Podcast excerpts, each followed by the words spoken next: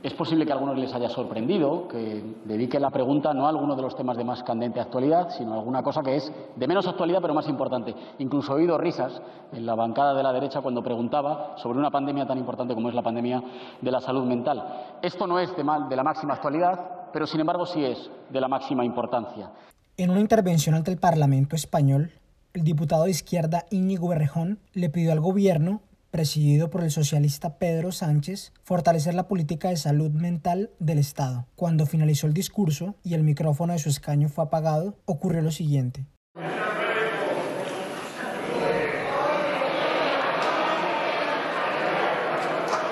Señorías, por favor. Vete al médico. Esas fueron las palabras que gritó el diputado conservador Carmelo Romero, burlándose de la demanda por un plan de salud mental más ambicioso. Los diputados presentes en el Parlamento rechazaron las palabras ofensivas con un fuerte aplauso hacia la intervención de Íñigo Errejón, y el diputado Carmelo Romero se vio obligado a pedir disculpas.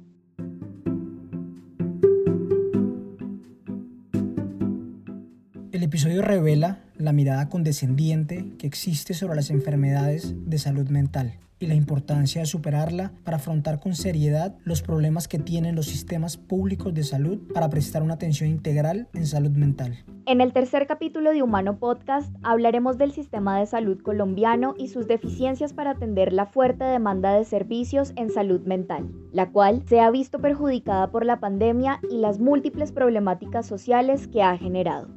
Mi nombre es Laura Parada. Y el mío es Edgar Quintero. Humano Podcast es un proyecto en el que analizamos diferentes realidades, llevando hasta tu oído investigaciones, reflexiones, conversaciones y debates con un enfoque de derechos humanos. Bienvenidos. Bueno, pues algo estaremos haciendo mal si tenemos una sociedad en la que tienes que ser todo el día fuerte para aguantar. ¿Quién ha dicho eso? ¿Por qué tenemos, o sea, quién ha dicho que tenemos que ser todo el día fuertes, ¿no? Impermeables, que tenemos que ser todo el día como robustos y que no nos afecte lo que pasa. Sí, claro que nos afecta lo que pasa. Y, está bien decirlo, ¿no? Y está bien reconocerlo.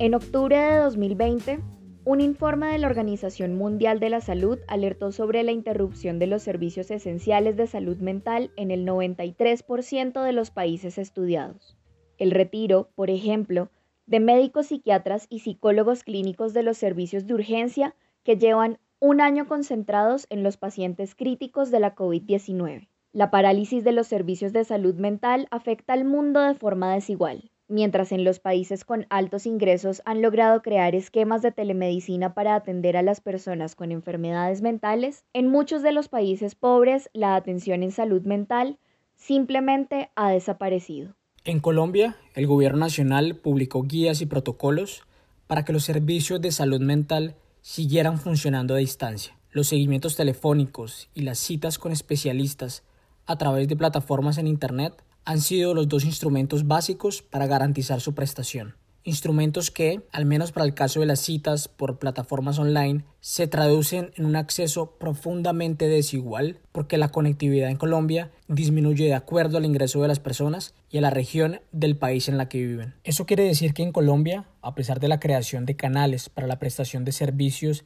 en salud mental durante la pandemia, la interrupción de los tratamientos psiquiátricos y la orientación psicológica es amplia y golpea con más fuerza a los sectores más vulnerables de la población. Factores como el encierro y los problemas sociales y económicos que ha dejado la pandemia activan la depresión y la Nuestra población es una población muy vulnerable en salud mental, no solamente por la situación de la pandemia. Es que es importante porque a todos nos puede afectar y de muchas formas esta pandemia y el encierro para nuestra salud mental.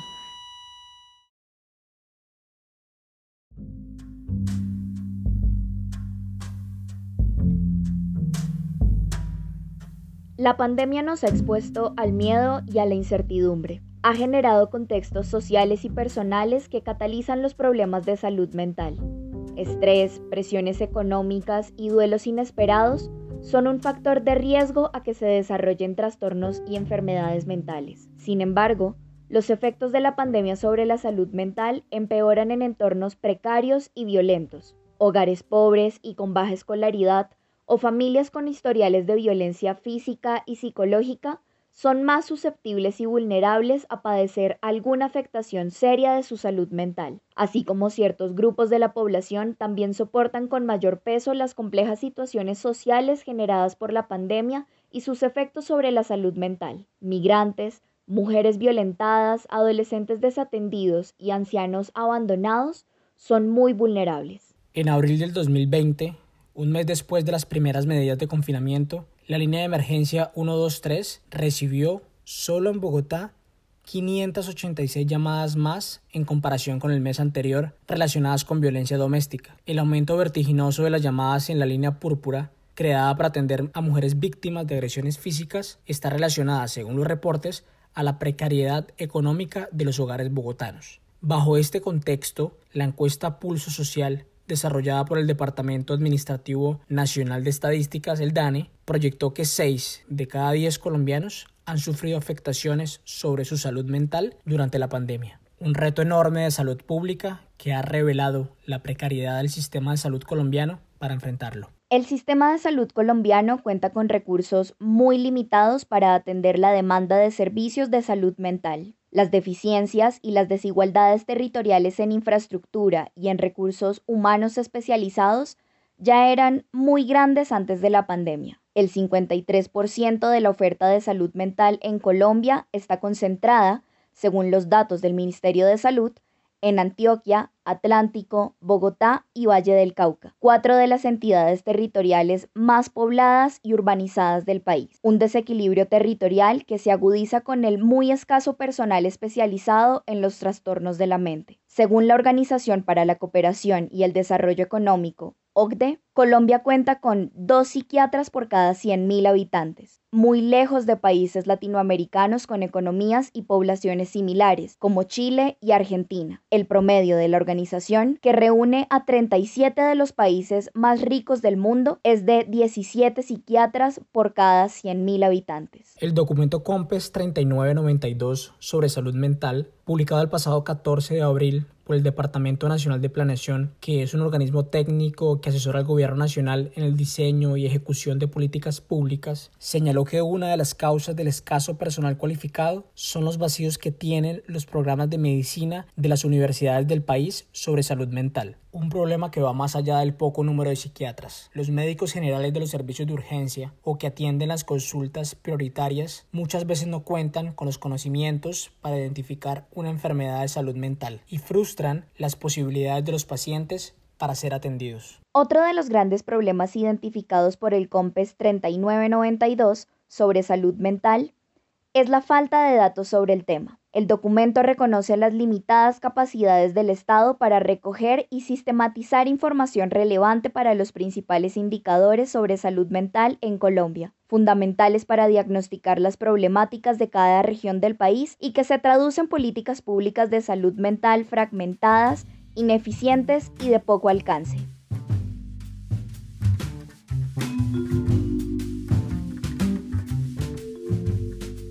Desde 1948, con la creación de la Organización Mundial de la Salud, la comunidad internacional reconoce que la salud mental es un componente fundamental para considerar que una persona es saludable, y desde entonces promueve la creación de políticas públicas sobre el tema. Durante esta época, justo después de la Segunda Guerra Mundial, el enfoque era muy limitado. Se trataba de categorizar y clasificar enfermedades mentales existentes. La prevención y la atención integral a la población en general estaban muy lejos. Las políticas públicas sobre salud mental en Colombia son relativamente recientes y tardaron en superar este enfoque notarial de la salud mental. En 1993, el Estado colombiano hizo el primer estudio sobre salud mental.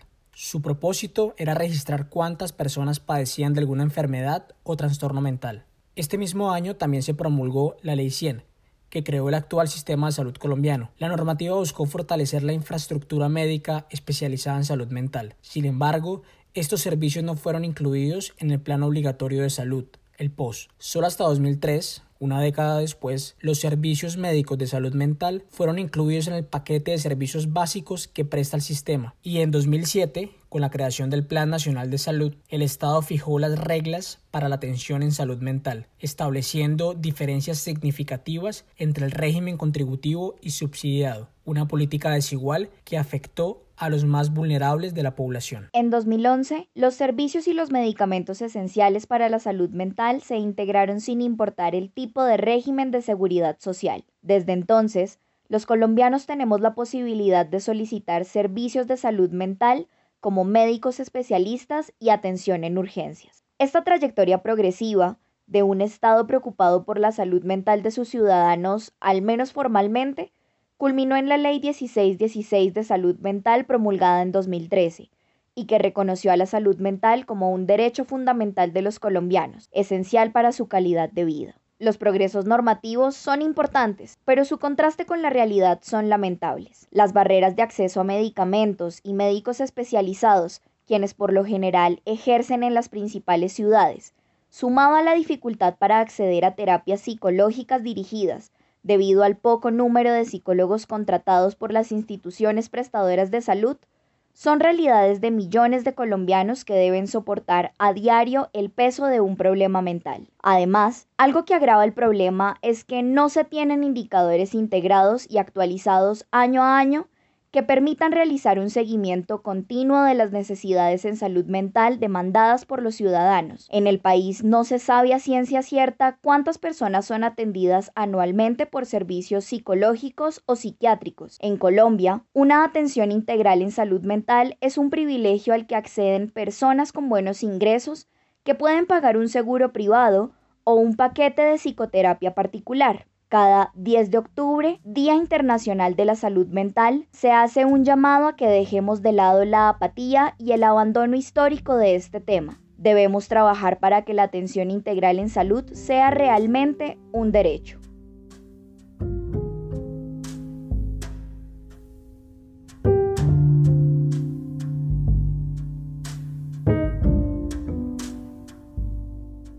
Una salud mental de calidad no se reduce a los recursos médicos especializados o a la infraestructura hospitalaria. Los gobiernos locales, los colegios públicos y privados y las empresas también juegan un rol muy importante. Las autoridades locales deben implementar políticas que disminuyan los factores de riesgos para la salud mental, comunidades de atención psicosocial para víctimas del conflicto armado y de violencia doméstica, o para migrantes y personas desempleadas que están en un contexto de incertidumbre, incentivar estilos de vida saludables y garantizar acceso a bienes públicos que los promuevan, como parques para practicar deportes al aire libre. Los colegios y las universidades también deben participar del cuidado de nuestra salud mental. Sus escenarios deben incentivar la convivencia pacífica, promover comportamientos saludables y prevenir la violencia intrafamiliar. No basta, en el caso de los colegios, con contratar un psicólogo. Deben realizarse escuelas de padres donde se tome conciencia sobre el impacto que tiene el lenguaje y el tipo de crianza en la salud mental. Además, las políticas de cero tolerancia a la discriminación deben ser una realidad. La Alianza por la Niñez Colombiana reportó que entre 2015 y 2019 hubo 1.322 casos de suicidios en niños, niñas y adolescentes y 34.000 intentos de suicidio entre 2016 y el 2019. La forma en la que tratamos y nos relacionamos con otros afecta la salud mental de cada persona. Los malos tratos, las burlas, ignorar a alguien, menospreciarlo y apartarlo pueden significar una sentencia de muerte, un problema que los colegios deben enfrentar con políticas serias e innovadoras. Las empresas también tienen mucha responsabilidad frente a la salud mental de sus empleados. En la edad adulta, nuestra salud mental tiende a volverse más frágil, con todas las responsabilidades y presiones, por lo que los departamentos de recursos humanos deben garantizar un ambiente laboral sano y formar, en la medida de sus posibilidades, un equipo que atienda las necesidades psicosociales de sus trabajadores. Finalmente, otros actores como organizaciones civiles, entidades culturales y religiosas pueden contribuir como grupos de apoyo en donde las personas encuentren un refugio. El cuidado de nuestra salud mental requiere de múltiples actores y estrategias interdisciplinarias. Es algo que nos concierne a todos y es un tema del que nos debemos sentar a hablar tanto en la esfera pública como en la esfera privada. En el escenario público porque este es un derecho humano que debe ser garantizado por el Estado y en el que otros actores cumplen un papel muy importante de prevención y promoción. Y en lo privado porque en la intimidad de cada hogar es donde gestamos la mayor parte de nuestra esencia y de nuestra personalidad.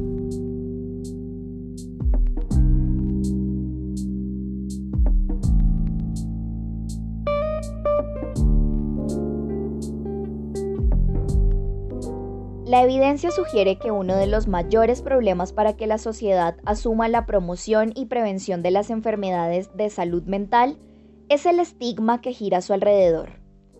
Los estereotipos y las etiquetas en los que son encasilladas las personas que tienen algún problema de salud mental empeoran la situación.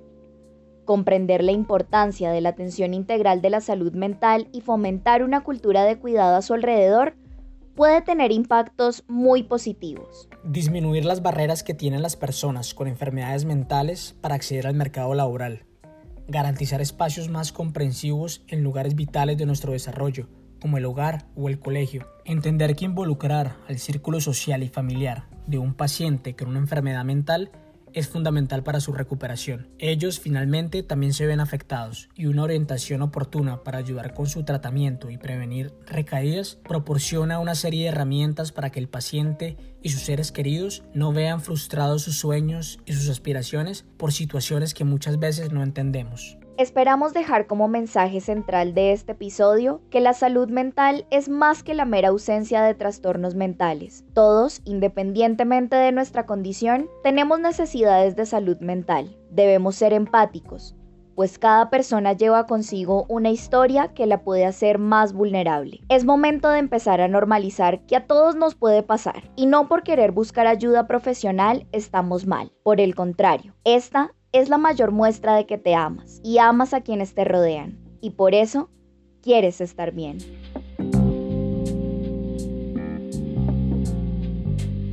Si necesitas ayuda para el manejo de tus emociones u orientación en salud mental, puedes llamar a la línea nacional 192 opción 4.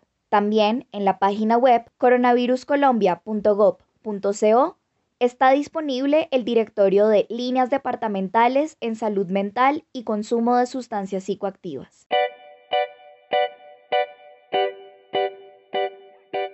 La idea original de este podcast es de Laura Parada y de quien les habla Edgar Quintero. Y la investigación, el guion, la narración, la edición y hasta la publicidad también. La deslumbrante Sara Mesa nos ayudó con el diseño sonoro. Este es nuestro tercer capítulo y si les gusta estaría buenísimo que lo compartan en sus redes sociales. También nos pueden seguir en Instagram como Mano Podcast y nos pueden saludar, comentar y criticar. Estamos en las principales plataformas de audio, Spotify, Apple Podcast, Google Podcast y etcétera. Y si no tienen ninguna, también colgamos el capítulo en YouTube.